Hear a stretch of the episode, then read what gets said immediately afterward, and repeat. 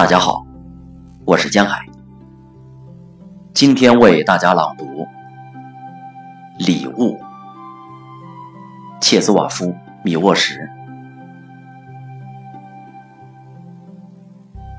如此幸福的一天，雾一早就散了。我在花园里干活，蜂鸟停在忍冬花上。这世上没有一样东西，我想占有。我知道，没有一个人值得我羡慕。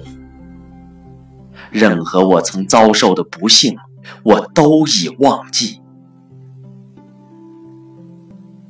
想到故我、今我同为一个，并不使人难为情。在我身上没有痛苦。直起腰来，我看见蓝色的大海和帆影。